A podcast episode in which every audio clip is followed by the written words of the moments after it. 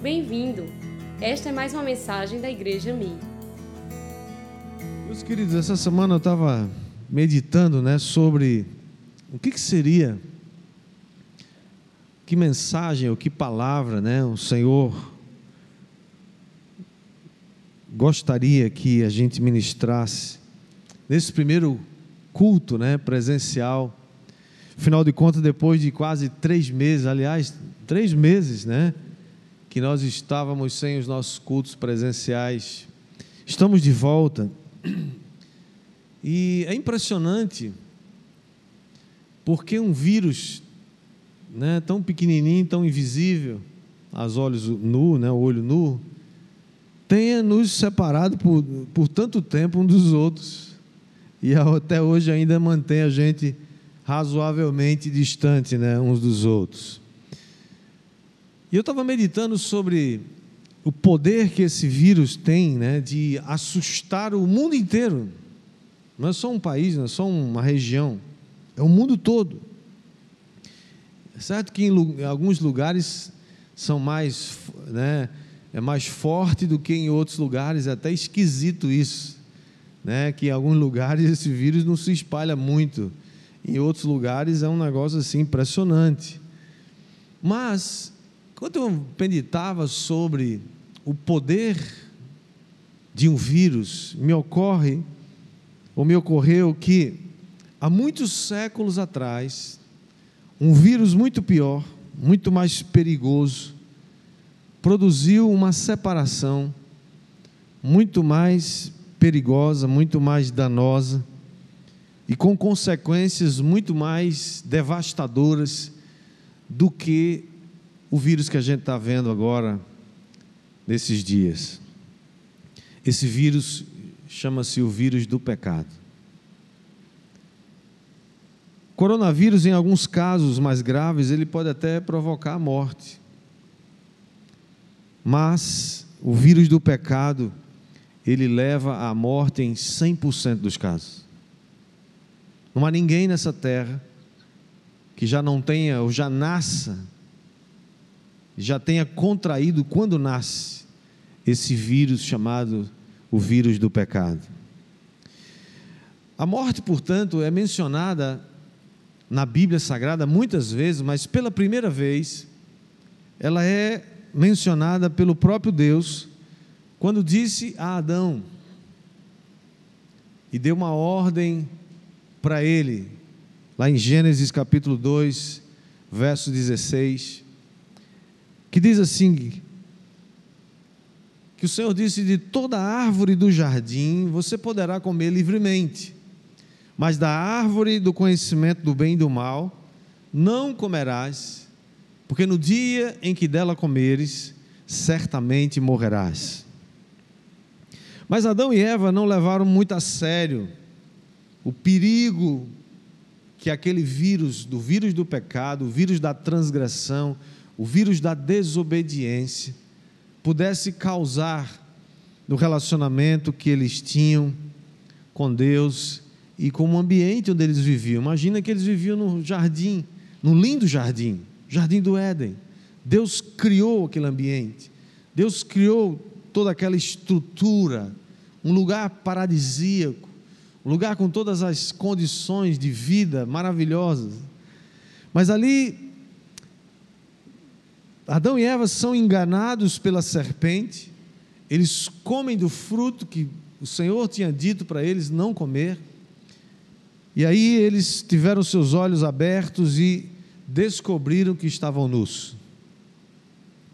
O estranho para Adão e para Eva é que eles não morreram de imediato. Eu imagino que eles devem ter ficado assim assustados. Como que Deus disse: no dia que vocês comerem, no dia que vocês comerem, certamente vocês vão morrer. Eles comeram e não morreram. Ou Deus não estava falando sério, ou essa morte tem alguma implicação que eles não estavam sabendo muito bem. Porque, primeiro, na verdade, eles morreram espiritualmente, eles perderam a comunhão e a presença do Espírito Santo, a presença de Deus na vida deles. A nossa desobediência, amados, nos leva à morte. E a morte é a morte da comunhão com Deus, é a morte da, da intimidade com Deus. Isso bloqueia, obstacula a comunhão que nós temos com Deus. O pecado tem esse poder de destruir. A desobediência nos leva a esse estado de travamento com a presença de Deus. E eu gostaria de compartilhar com vocês hoje, refletir com vocês hoje sobre esse tema: a morte não é o fim. Se você volta lá no, no texto de Gênesis, você vai ver que todos os dias, na viração do dia, Deus vinha falar, conversar, bater aquele papo da tarde, né, com Adão e Eva.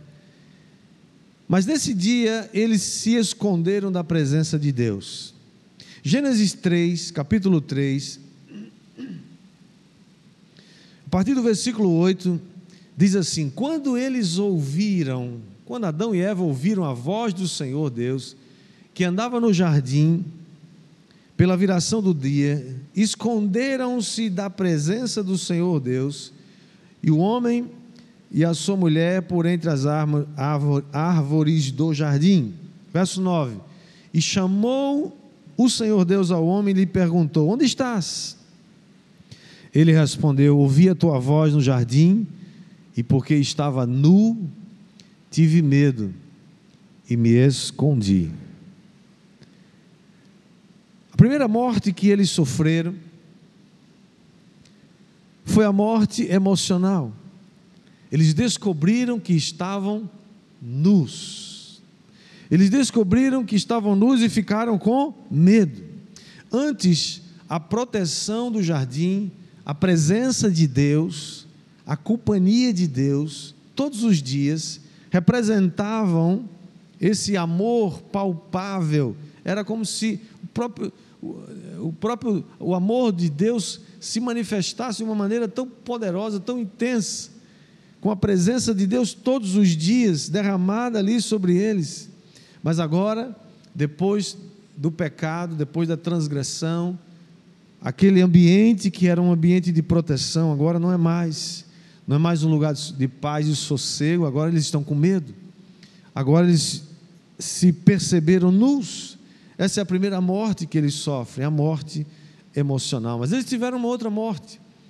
Aliás, essa morte ia se manifestar, né? eles sofreriam mais tarde, que seria a morte física, embora ela não tenha acontecido exatamente no dia em que eles transgrediram. O ser humano, amados, não foi criado para morrer. Nós não fomos criados para morrer. Por isso que nós não aceitamos a ideia da morte. Nós nunca nos acostumamos com a morte, sim ou não? Não, não nos acostumamos. Sabemos que todos vamos ter que passar por isso. Familiares passam por isso, mas nós não aceitamos. Para mim, essa é uma das grandes evidências que você e eu não fomos criados para morrer, mas fomos criados para viver. Quem crê nisso, diga amém. Eclesiastes capítulo 3, verso 11. O Senhor diz, a Bíblia diz que Deus colocou no coração do homem a eternidade. Nós temos uma vida eterna, seja ao lado de Deus ou longe de Deus, mas você é um ser eterno. Portanto, essa foi a segunda morte que Adão e Eva sofreriam mais tarde, mas eles também sofreram uma terceira morte e essa é a pior de todas, porque essa seria a morte espiritual. Quando nós pecamos contra Deus, nós perdemos a comunhão com Ele, e foi essa perda que aconteceu imediatamente. Além da morte emocional, eles morreram espiritualmente. E o que significa isso? Significa a separação de Deus e da Sua presença. Sendo Deus um ser perfeitamente santo, ele não pode tolerar o pecado. O pecado nos coloca debaixo de um julgamento, debaixo do juízo de Deus. O fim da morte espiritual é a morte eterna. Se alguém morre fisicamente, se alguém parte para a eternidade, estando espiritualmente morto, significa que ele está separado de Deus e essa condição vai se tornar permanente por todo o resto da sua vida, por toda a eternidade. Por isso que hoje é o dia de sermos salvos. Hoje é o dia de nos arrependermos de nossos pecados. Hoje é o dia da gente se voltar para o Senhor. Hoje é o dia de sermos perdoados e sermos tra trazidos de volta à Sua presença. Quem recebe, diga amém. No julgamento final, só vai ter dois grupos, dois tipos de gente. Primeiro grupo é aquele grupo que o Senhor Jesus vai dizer: Vinde benditos de meu Pai, possuí por herança um reino. Serão chamados a viver a vida eterna para sempre ao lado de Cristo. E do outro lado estará um outro grupo, para quem Jesus vai dizer: Apartai-vos de mim, malditos, para o fogo eterno que está reservado para o diabo e seus anjos, e eles partirão para a punição eterna ou o castigo eterno, como a Bíblia fala. Se você voltar lá em Gênesis capítulo 3, verso 23, diz que o Senhor então lançou Adão e Eva para fora do jardim e colocou querubins ao entrar na entrada do jardim, ao oriente do jardim para ganhar ou para guardar e impedir que não só Adão e Eva entrassem, mas qualquer outra coisa.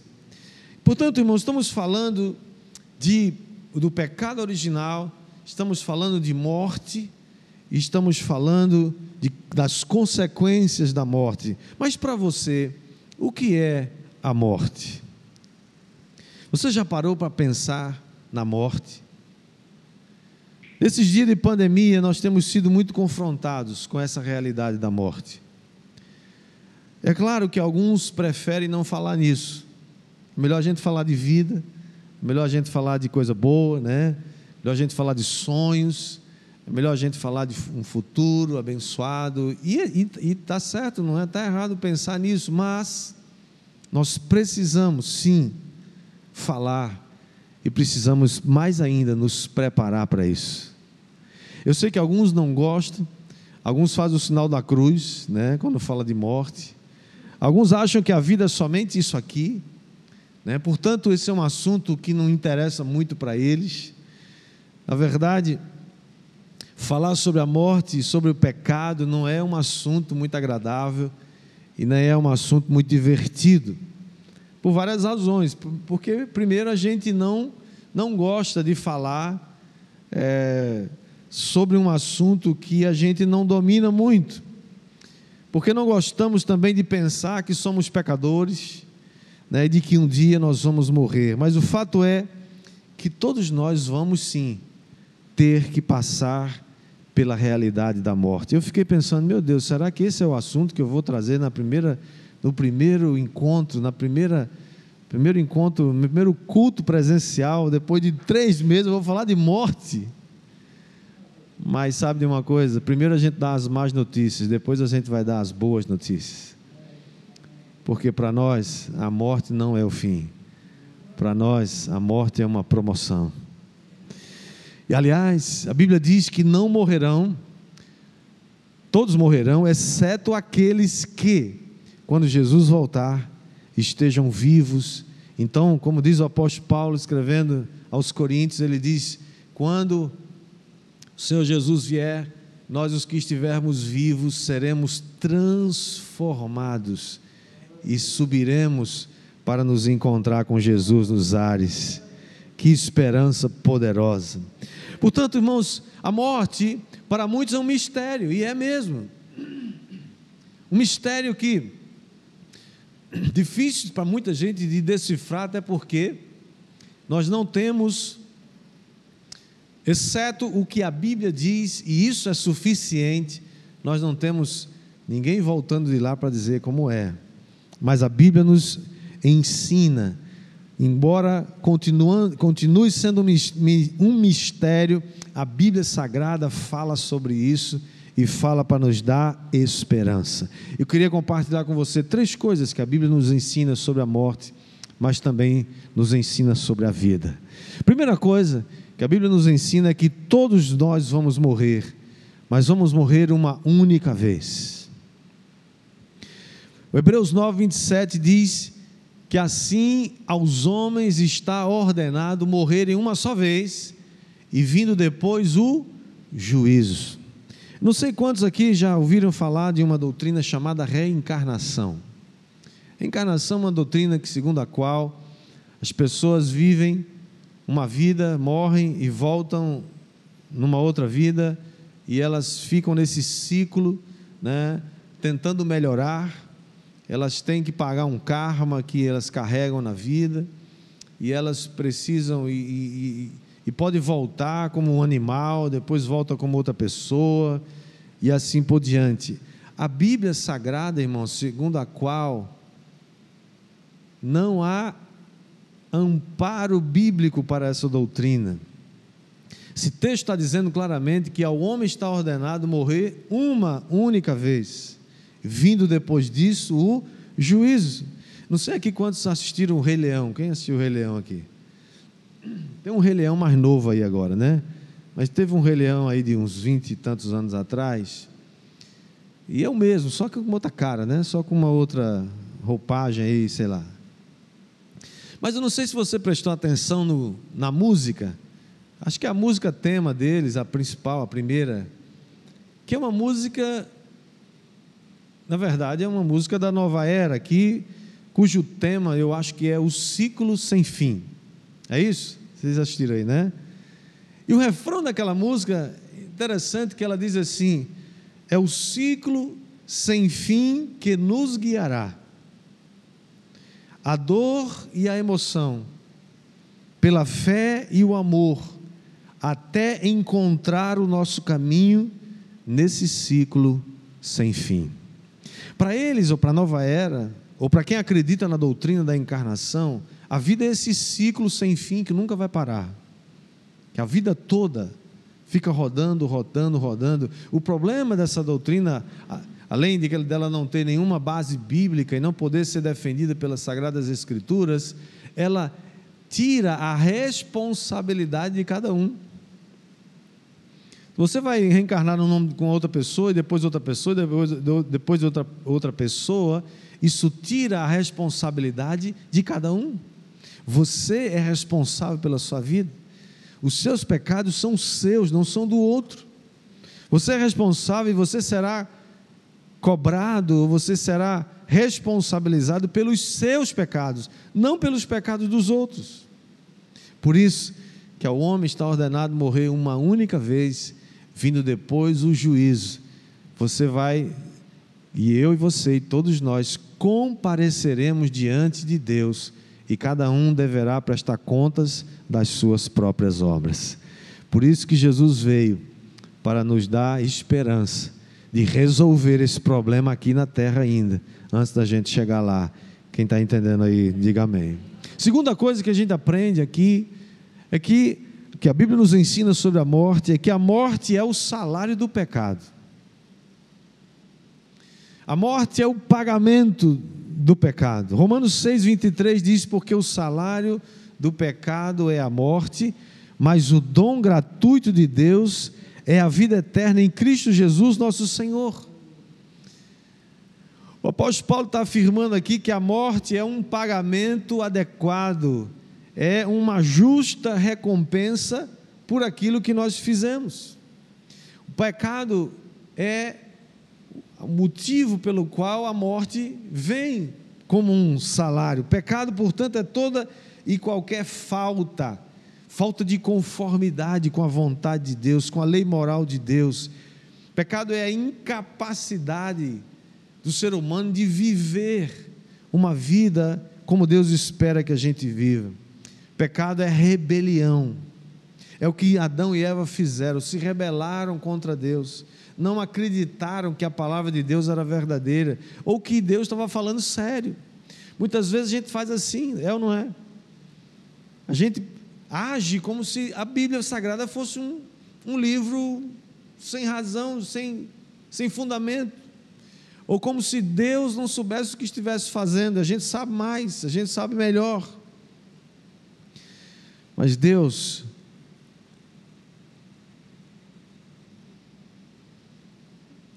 ama a todos nós. Ele não odeia o pecador, mas ele odeia o pecado. Deus é aquele que enviou o seu filho, ele nos amou o suficiente para enviar o seu filho unigênito para morrer por mim, por você e nos salvar da condenação eterna. Por isso que a Bíblia chama de pecar contra Deus como inimizade contra Deus. Tiago 4:4 fala sobre isso. A, amizade com o mundo significa inimizade contra Deus. Por outro lado, as Escrituras deixam muito claro que Deus fica sim irado com o pecado.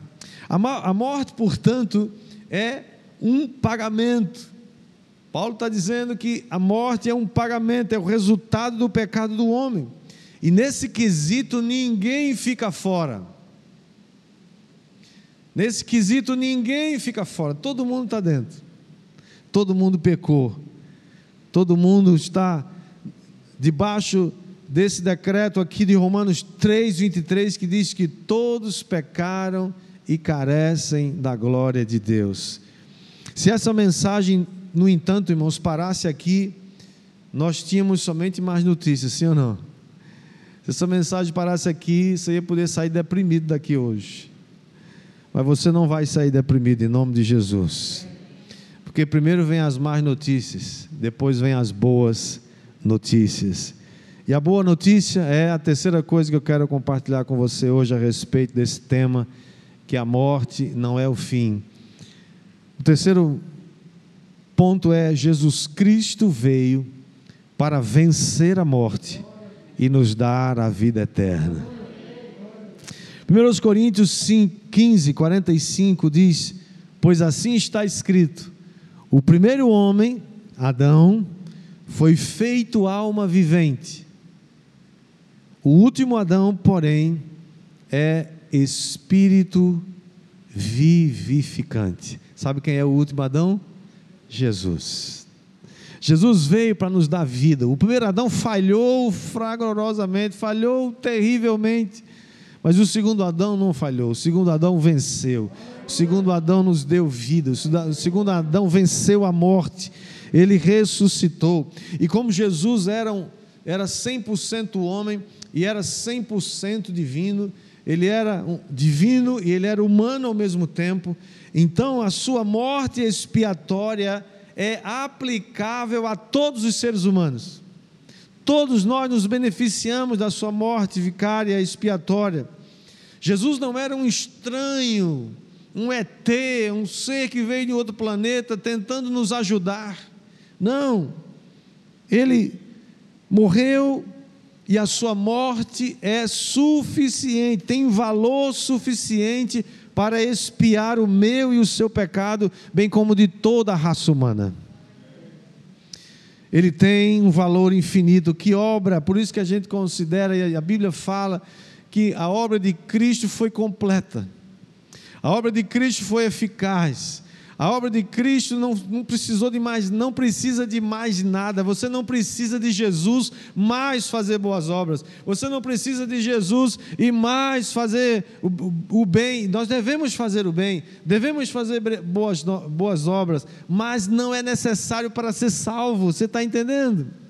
Não é Jesus e mais a tradição dos nossos pais, não é Jesus e mais a penitência, não é Jesus e mais outra coisa, não, é Jesus, Ele é o suficiente, Ele é o bastante, Ele é o bastante para sermos salvos, Ele fez tudo o que deveria ser feito e Ele mesmo, ao final da Sua obra, disse, pregado na cruz: tudo está consumado, tudo está pronto tudo está resolvido, tudo está no seu devido lugar. A palavra de Deus diz em João 3,17: Porquanto Deus enviou o seu Filho ao mundo, não para que julgasse o mundo, mas, que, mas para que o mundo fosse salvo por Ele. Você faz parte do mundo, então você está incluído. Você, você também é alvo da graça de Deus. Segundo os Coríntios, capítulo 5, verso 14 diz: "Pois o amor de Cristo nos constrange, julgando nós isto, um morreu por todos, logo todos morreram. Jesus morreu por mim por você, portanto ele morreu por todos. Se ele morreu por todos, ele morreu por mim por você. Verso 19 ainda de 2 Coríntios 5 diz: "A saber que Deus estava em Cristo reconciliando consigo o mundo, não imputando aos homens as suas transgressões, aos seus pecados, e nos confiou a palavra da reconciliação. Irmãos, que coisa extraordinária é saber que a obra de Cristo é suficiente para nos tirar do lugar mais escuro que a sua alma porventura estiver, porque ela é poderosa. A palavra de Deus é poderosa, diga amém. O último texto que eu quero ler com você é 1 Coríntios, capítulo 15, versículo 30, é, 51, diz assim: Eis que vos digo um mistério: nem todos dormiremos, mas transformados seremos todos. No momento, num abrir e fechar de olhos, ao ressoar da última trombeta, a trombeta soará os mortos ressuscitarão incorruptíveis e nós seremos transformados. Paulo está falando aqui da volta de Jesus. Paulo está falando aqui desse momento glorioso, momento que não houve nenhum dia na humanidade igual nem haverá depois. Um dia que o mundo ficará perplexo muitas milhões de vezes mais do que com o coronavírus. O mundo vai ficar atônito, o mundo vai ficar desnorteado, porque milhões de pessoas desaparecerão simplesmente. Não sei quantos aqui já viram um filme, Deixados para Trás? Alguém já viu aqui esse filme? Se você não viu, acho que é um filme que vale a pena você ver. Aliás, acho que é uma série, né? eles têm vários. Mas o primeiro deles fala muito sobre isso. Claro que ali tem uma perspectiva escatológica, né? existem algumas outras diferentes, mas conquanto existam diferenças ou de perspectivas, ninguém discorda de uma coisa: Jesus vai voltar. Vai ser antes, depois da tribulação, vai ser no meio, vai ser não sei o quê, isso aí são detalhes. Ninguém discorda que Jesus vai voltar. E aqui Paulo está dizendo que ao ressoar da última trombeta, que somente os santos ouvirão, você é salvo, você já entregou sua vida a Jesus, você tá, seu nome está escrito no livro da vida, então você tem um ponto aqui no seu ouvido espiritual que no dia em que essa trombeta tocar, você vai ouvir. Diga amém, diga glória a Deus. Verso 53, 53, porque é necessário que este corpo corruptível se revista da incorruptibilidade e que o corpo mortal se revista da imortalidade. E quando este corpo corruptível, nós temos um corpo corruptível hoje, mas um dia nós teremos um corpo semelhante ao de Jesus Cristo. Vou dizer de novo para você se alegrar. Você um dia vai ter um corpo que não envelhece. Você vai ter um corpo que não adoece. Você vai ter um corpo, irmãos, uma das coisas mais tremendas que eu vejo nesse, na Bíblia sobre esse corpo é que é um corpo glorificado, passa numa parede dessa para outra, não sem problema, mas come peixe. Jesus comeu peixe, comeu favo de mel na frente né, dos discípulos. E os, se fosse aqui, a gente tinha comido uma picanha junto com ele. Né? Maravilhoso. Então, quando este corpo se revestir de imortalidade, então se cumprirá a palavra que está escrita: tragada foi a morte pela vitória. Verso 55: Onde está a morte, a tua vitória? Onde está a morte, o teu aguilhão? A morte vai ser vencida, aliás, ela já foi vencida, mas ela vai ser jogada no lago que arde com fogo e enxofre, juntamente com todos aqueles cujos nomes não se acharam escritos no livro da vida. A morte foi vencida e Jesus é o responsável por isso. Jesus Cristo, portanto, é aquele que venceu a morte e nos deu a vida eterna. A ressurreição de Jesus, amados, é uma evidência, não só de que nós teremos um corpo glorificado igual ao dele, mas é a evidência de que a morte foi vencida. Três dias depois que Jesus havia sido morto, ele se levantou naquele domingo de manhã, naquela tumba fria, todo enrolado de, de lençóis. Ele se levantou e o seu corpo foi aquecido novamente e ele foi imediatamente transformado. Seu corpo saiu da sepultura e quando aquela pedra foi rolada, foi, foi tirada da frente do sepulcro, não foi para que ele pudesse sair, porque ele não precisava disso. Aquela pedra foi removida para que aquelas pessoas que viriam vê-lo e viriam constatar a sua ressurreição pudessem ver que ali estavam os lençóis, mas ele não estava mais ali. Um dia, se alguém estiver perto de você que não tem um nome escrito no livro da vida, que não tem mais medo da morte. Se alguém tem medo da morte, ou que, ou que o nome não está escrito no livro da vida, estiver junto, perto de alguém que não tem mais medo da morte, cujo nome, cujo nome já está escrito no livro da vida, vai também perceber e vai, quem sabe, observar com seus próprios olhos o que vai acontecer quando a trombeta tocar. Roupas não vão subir nem vão para o céu talvez elas vão cair assim, feito umas mochilas no chão. Talvez o microfone na mão, o microfone vai cair. Irmãos, que coisa doida, é não é? Que coisa tremenda, maravilhosa. Tinha que ser filme, isso só pode. Isso significa, irmãos, que a morte não é o fim. A vida eterna nos aguarda. Jesus Cristo disse: Eu vou preparar lugar. E quando eu for e eu vou preparar e eu, eu, eu terminar essa tarefa, eu voltarei e vos levarei para mim mesmo, para que onde eu esteja, vocês estejam também.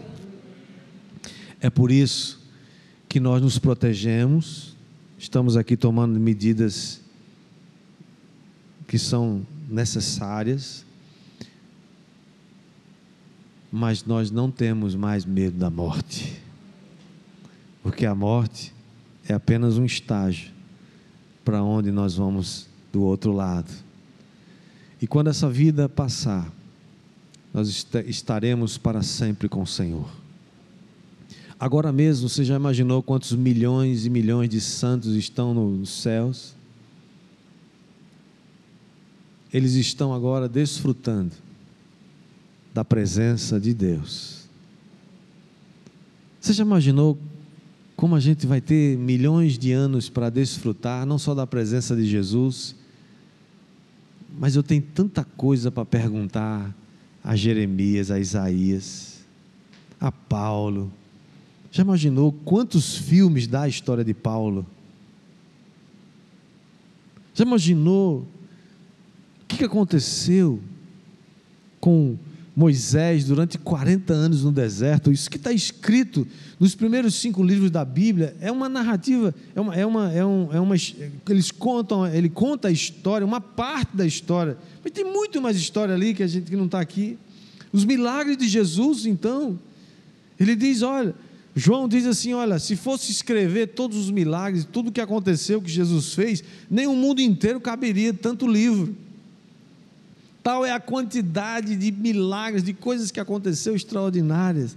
Imagina, a gente está ao lado de Jesus, ao lado dos discípulos, ao lado dos apóstolos, ao lado dos irmãos que ao longo de séculos e séculos e séculos, vamos conversar com os avivalistas, John Wesley, tantos outros. Billy Graham viveu quase 100 anos e pregou para milhões de pessoas. Sabe, queridos, eu queria chamar sua atenção hoje. Tira seus olhos um pouco da morte e põe seus olhos na vida. Tira teus olhos do vírus. Um vírusinho está assustando tanta gente. Se proteja, se cuide, mas se alegre. Se alegre. Jesus veio para nos dar vida e vida com abundância. Essa abundância significa não só vida aqui na terra, é uma grande expectativa e uma grande esperança de que um dia nós de fato estaremos para sempre com o Senhor. Que Ele nos abençoe, que Ele nos ajude, em nome de Jesus.